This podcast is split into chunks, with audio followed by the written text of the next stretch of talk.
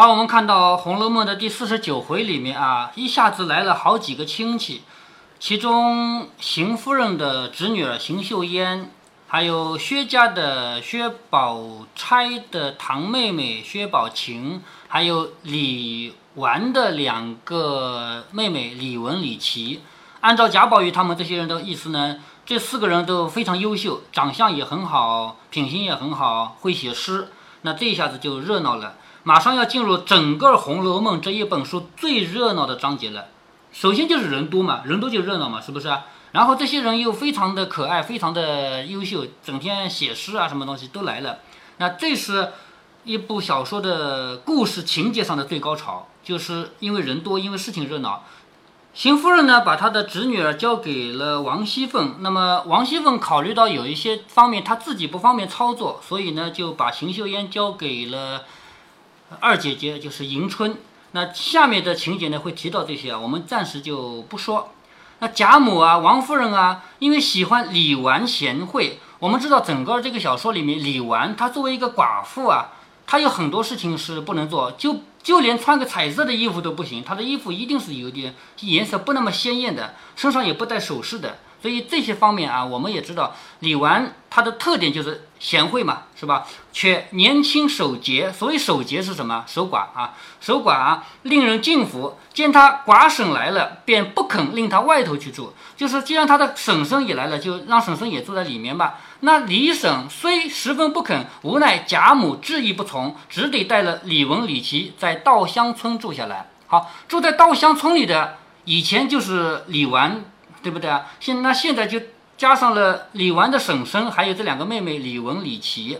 当下安插既定，谁知宝林侯史鼎又迁委了外甥大员。史鼎好，姓史的，知道吧？史湘云家是不是啊？好，这个史湘云家的这个大官啊，又到外面去当大官去了，不日就要带了家眷去上任。贾母因舍不得湘云，便留下他了。好，史湘云也要来到大观园的。这次来大观园原因是什么？原因本来史湘云就没有爸爸妈妈，对不对啊？那他的叔叔要到很远地方去当官了，那当官这个连爸爸妈妈没有，连叔叔都没有了，怎么办？是不是啊？那就留下到这儿来吧。接到家中，原要命凤姐儿另设一处与他住。史湘云执意不肯，只与宝钗一处坐了，就此罢了。好，我说过了，现在进入《红楼梦》里面人最多的一个章节了啊。此时大观园中比以前更热闹了多少？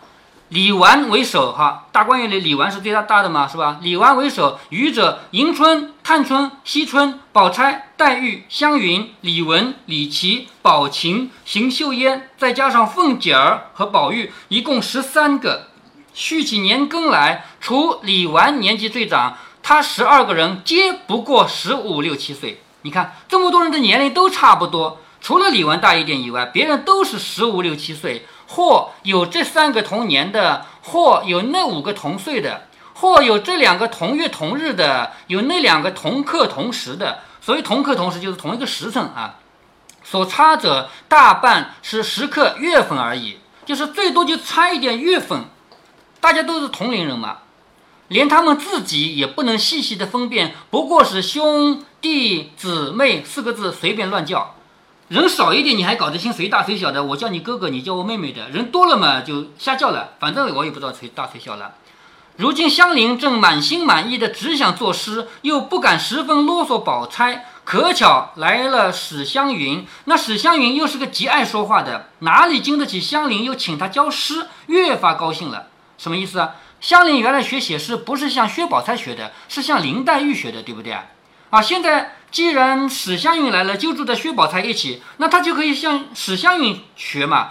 史湘云本来就是个很爱说话的人，他就这个个性，于是就更加高兴了，没昼没夜的高谈阔论起来。宝钗就笑着说：“我实在是甜躁的受不了了。一个女孩家只管拿着诗当做正经事讲起来了，叫有学问的人听了反笑话，说不守本本分的。什么意思啊？宝钗的意思就是，女孩子家本来就是绣绣花的嘛，写写诗玩玩就行了，还当个正事儿，整天就在研究这个写诗的事情，叫那个有学问的人听了反而笑我们不守本分。一个香菱还没闹清呢，偏又添了你这个画口袋子。什么叫画口袋子啊？”一个口袋倒出来全是画，那不就是史湘云吗？史湘云整天爱说话，叽叽呱呱说的没完嘛，是不是啊？说满嘴里说的是什么？什么杜工部之陈玉啊，为苏州之淡雅啊，什么温八叉之奇迷啊，李义山之隐僻啊？这个话是什么意思呢？所谓杜工部就是杜甫，是吧？那杜甫的诗有一个特点，就是什么？就是沉郁、沉郁闷，就是杜甫的诗，你大概也知道的，他就是经常描写人间疾苦的，是不是啊？所以他的诗就是沉郁、郁闷的意思啊，是不是啊？那韦苏州是谁呢？韦苏州是韦应物，也是唐朝的，因为他在苏州当过官嘛，所以叫他韦苏州。好，韦苏州写的诗是什么特点呢？是淡雅。好，这个人的诗不那么就是难懂啊，比较清淡啊，比较就跟我们喝茶比较淡一样，淡雅。什么温八叉之奇迷？温八叉呢是谁呢？是温庭筠。这个人也是唐代的啊，他写诗呢，因为他写的快，所以这个手这样交叉一下拿开，交叉一下拿开，八次就能写出一部一首诗来，叫温八叉。他外号啊，说温温八叉是奇迷，他写的诗的特点啊是奇迷。那还有就是呃，所谓奇迷就是诗比较艳丽啊。还有李义山就是李商隐，李商隐你应该知道的吧？嗯，写词写的比较多。李商隐这个词呢是隐僻，就是比较难懂。说你们说那么多古人，怎么放这两个现成的诗人不说啊？说去提那个已经死掉的古人干什么？这个话一说，湘云就问啊，还有哪两个啊？好姐姐，你告诉我。宝钗就说有呆香菱之辛苦，风湘云之话多，是吧？一个呆的香菱，香菱嘛是发呆的嘛，是读的呃写诗写的很苦。还有一个发疯的湘云，话很多。湘云、香菱听了都笑起来。正说着，只见宝琴来了，披着一领斗篷，斗篷就是个披风啊，披着一领斗篷，金翠辉煌。好，这个斗篷很漂亮啊，金翠辉煌，不知何物。宝钗忙问：“这是哪里的？”宝琴笑着说：“因为下雪珠儿了，老太太找了一件给我的。”香菱上来一瞧，怪到这么好看，原来是孔雀毛织的。好，这一件衣服不得了啊，首先很很好看，是不是？金翠辉煌的嘛。然后说什么是老太太给她的？然后再说下去啊，原来是孔雀毛织的。湘云说：“哪里是孔雀毛？这是野鸭子头上的毛做的。好，野鸭子头上的毛和孔雀毛有什么区别呢？野鸭子头上的毛，你说一个野鸭子头有多大？这么大是不是啊？那野鸭子头上那点毛，做一个人这么大的披风，得多少野鸭子？是不是啊？所以这东西特别珍贵。那为什么这个毛特别好呢？为什么？像鸭子这样的动物，它到水里去抓鱼吃，一头扎下去，然后抓个鱼出来。”它不用像我们这样擦擦水的，它一丁点水都不漏，身上不沾水的，是不是啊？用它这个头上的毛来做一件衣服，那下雨天出去不是一点都不沾雨水吗？是不是啊？所以一方面这个衣服绝对的防雨，另一方面因为野鸭子头嘛比较难取嘛，这个毛，所以这个比较珍贵。第一，看起来金翠辉煌，好看；第二是老太太给的；第三是野鸭子头上的毛做的。说可见老太太疼你了，这样疼宝玉也没给他穿，所以从这看出来了啊，贾母这么疼自己的孙子，这件好衣服从来没有给他穿过，但是现在给了薛宝琴了。好，我再次提醒你，薛宝琴在贾母眼里有多重要，你感觉出来了吗？感觉出来，哎，是吧？所以薛宝琴来穿了这么一件衣服，然后薛宝钗说，她这么疼宝玉也没给他穿，宝钗说。真的俗语说，个人有缘法，就个人有个人的缘分。他也再想不到这回子来了，既来了，又有老太太这么疼他。湘云说：“你除了在老太太跟前，就往园里来，这两处只管玩笑吃喝。到了太太屋里，如果太太在屋里呢，只管和太太说笑，多坐一回无妨。如果太太不在屋里呢，你就别进去了。那屋里的人啊，都心坏，要害咱们的。好，你记住啊，这个话只有湘云会说。你说。”薛宝钗会不会说某某人是坏人？你别靠近他，会不会说这种话？不会，哎，绝对不会。薛宝钗是绝对不会说这种话的。但是湘云她会说，湘云她说，如果你到太太屋里去，就是王夫人、邢夫人那里去啊。如果王夫人、邢夫人在屋子里呢，你就跟他们聊聊天，没关系的。如果不在屋子里呢，你不要进去，里面的人都是坏人，会害咱们的。好，这个话其实呢，你可以说他聪明，也可以说他笨。聪明是什么？聪明是，咦，你居然还知道有人是坏人会害你的？因为笨的人都不知道嘛，是不是？谁坏人脸上写的坏的，对不对啊？所以笨一点的人是不知道人家是坏人的。但是呢，他又不够聪明，真正聪明的人是不会把坏人说出来的。你说出来，人家不要恨你嘛？谁说我是坏人了？是不是啊？所以他说了这个话以后呢，就说的宝钗、宝琴、香菱、莺儿等都笑了。宝钗就笑着说：“说你没心呢，却又有心；说你有心呢，到底嘴太直了。就是说你没心吧，你还知道谁是坏人，那说明你是有心的。我要说你有心呢，你又把这种话直接说出来了，是不是？所以到底你的嘴太直了。”我们这里晴儿就有些像你，你天天说要我做亲姐姐，我今儿就认你做她亲妹妹罢了。湘云又看了宝琴半日，笑着说：“这件衣裳也只配她穿，别人穿了实在不配。”就湘云说这件很漂亮的这个衣服啊，也只配宝琴穿，别人穿了还不配。正说着，只见琥珀走来，笑着说：“老太太说了，叫宝姑娘别管紧了，秦姑娘她还小呢，让她爱怎样就怎样。”好。又来了一个线索啊！老太太专门派人来跟薛宝钗说：“宝琴还小，你不要管着她，她爱怎么样就怎么样。”所以再次提醒你啊，老太太是贾母是多么的疼这个宝琴，说要什么东西只管要去，别多心。宝钗忙起身答应了，好答应别人传话，因为传的是老太太的话，所以她要起来答应。又推着宝琴笑着说：“你也不知是哪里来的福气，你倒去吧，仔细我们委屈了你。”啊，什么意思啊？你赶紧走吧，别在这里害得我委屈了你。因为刚刚贾母还托人传话，叫我不要委屈了你，是不是啊？你快走吧，别在这儿委屈了你。我就不信我哪儿不如你。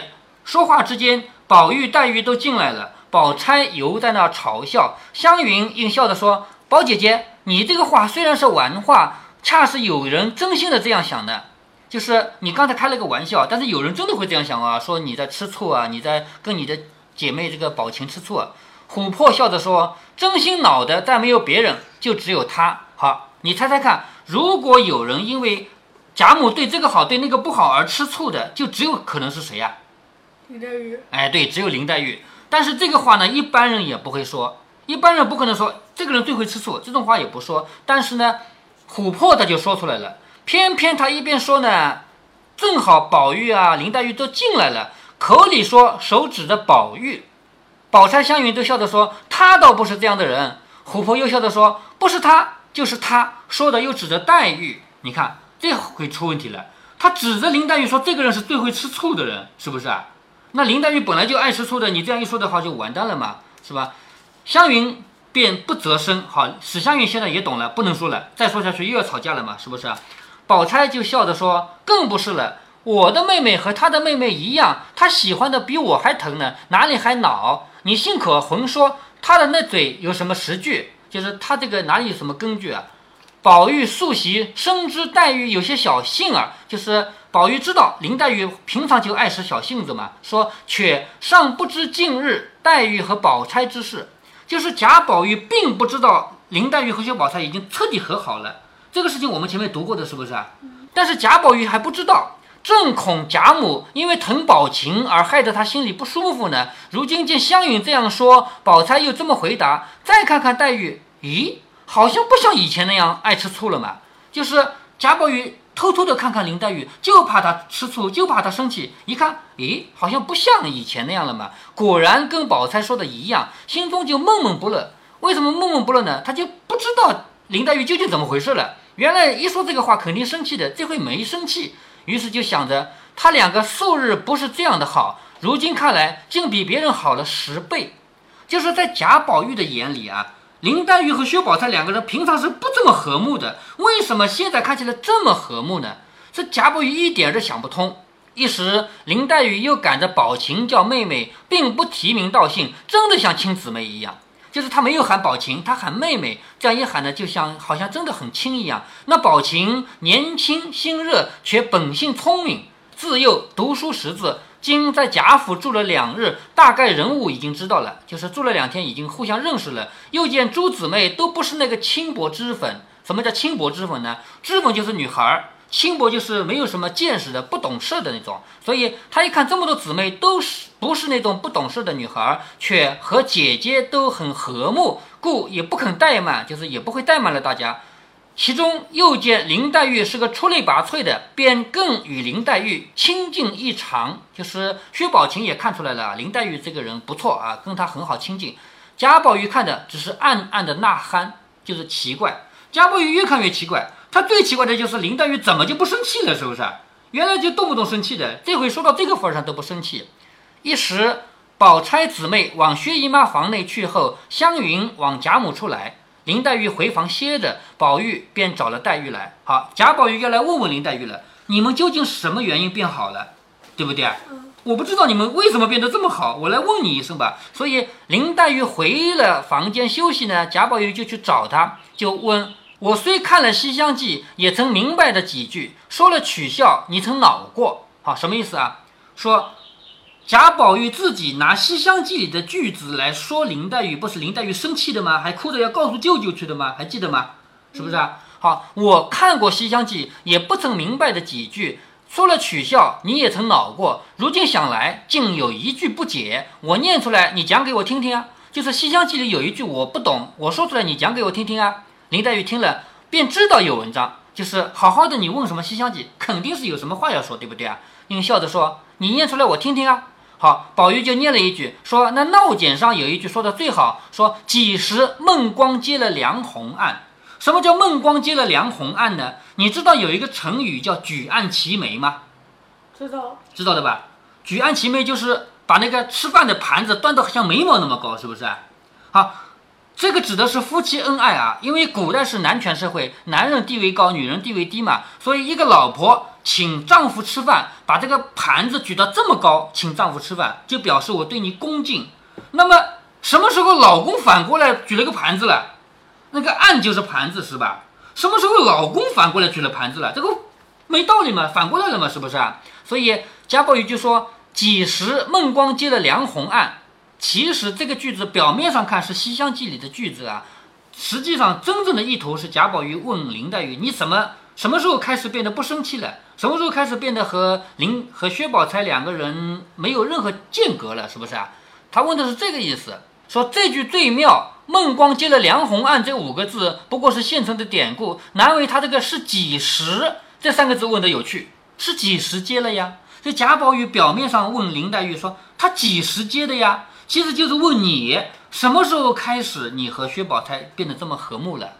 林黛玉听了，不禁也笑了起来，说：“这个问得好，他也是问得好，你也是问得好，什么意思呢？就是戏里面问的这个人问得好，你现在问我问的也很好。”宝玉说：“先时你只是疑我，就是你怀疑我，如今你也没得说，我反落了单。”什么意思啊？本来是什么？本来是你们老是生气，然后嘛，我经常在里面劝来劝去。现在好了，你们俩那么好，那我倒好像是孤单一个人似的了，是不是？林黛玉笑着说：“谁知他竟真的是个好人？我数日只当他藏奸，就是谁知道他是个好人啊？我以前以为他是坏人的，于是把说错了酒令开始，就是那个良辰美景奈何天，还记得吧？嗯，就从那个时候开始说起。”一直说到他生病送燕窝的事情，细细告诉了宝玉，宝玉才知道哦，原来是这样的事情啊。于是笑着说：“我说呢，我正纳闷是几时孟光接了梁鸿案，原来是从小孩儿口没遮拦就接了案了。好，从小孩儿口没遮拦也是《西厢记》里的句子。贾宝玉又把这个句子用来了，表示什么？表示你当时你那个酒令就是不小心说出来的，叫口没有遮拦，是不是啊？这个也是一句双关语啊。”原来从小孩口没遮拦就接了案了，林黛玉因又说起宝琴来，想起自己没有姊妹，不免又哭了。你看林黛玉总是要哭，因为她自己没有姐妹嘛。宝玉忙劝她说：“你又自寻烦恼了。你瞧瞧，今年比旧年越发瘦了，你还不保养，天天好好的，你必是自寻烦恼，哭了一会子才算完了一天的事儿。就是你好像每天有任务似的，一定要哭一哭才过去的，是不是？”林黛玉擦着眼泪说。近来我只觉得心酸，眼泪却比旧年少了些，心里只管酸痛，眼泪却不多。就是我还是那么心酸心痛，但是眼泪却变少了。宝玉说：“这是你哭惯了，心里怀疑的，哪有眼泪会变少的？”好，这个时候呢，有一个小丫头给他送了个斗篷来了，因为外面又开始下雪了。好，现在季节在变化啊，到冬天了，外面下雪了。然后呢，因为这个斗篷的事情呢。慢慢的、慢慢的要引进到他们这么多人一起穿着这个雪的衣服，然后第二天下雪，他们要一起写诗了。好，我们先停一下。我不相信贾宝玉那个斗笠，所以什么的。呃，那是好多回以前了，就是大概第八、第九回吧，有一次。不是，我是说那个，嗯，《风雨西风之风雨词》中哈提到的。哦哦哦，那回也提到过，对对对。那这里呢，因为贾宝玉来的时候没下雪，所以呢，他没有斗笠，没有斗篷，有人送来。因为贾宝玉在外面，家里人是知道的嘛。既然已经下雪了，就给他送去吧。这个时候呢，正因为开始下雪，大家都要穿斗篷啊什么的，就慢慢慢慢的引渡到下雪天，他们开始联诗，他们要写诗，还要吃烤肉了，要在雪地里烧烤了啊。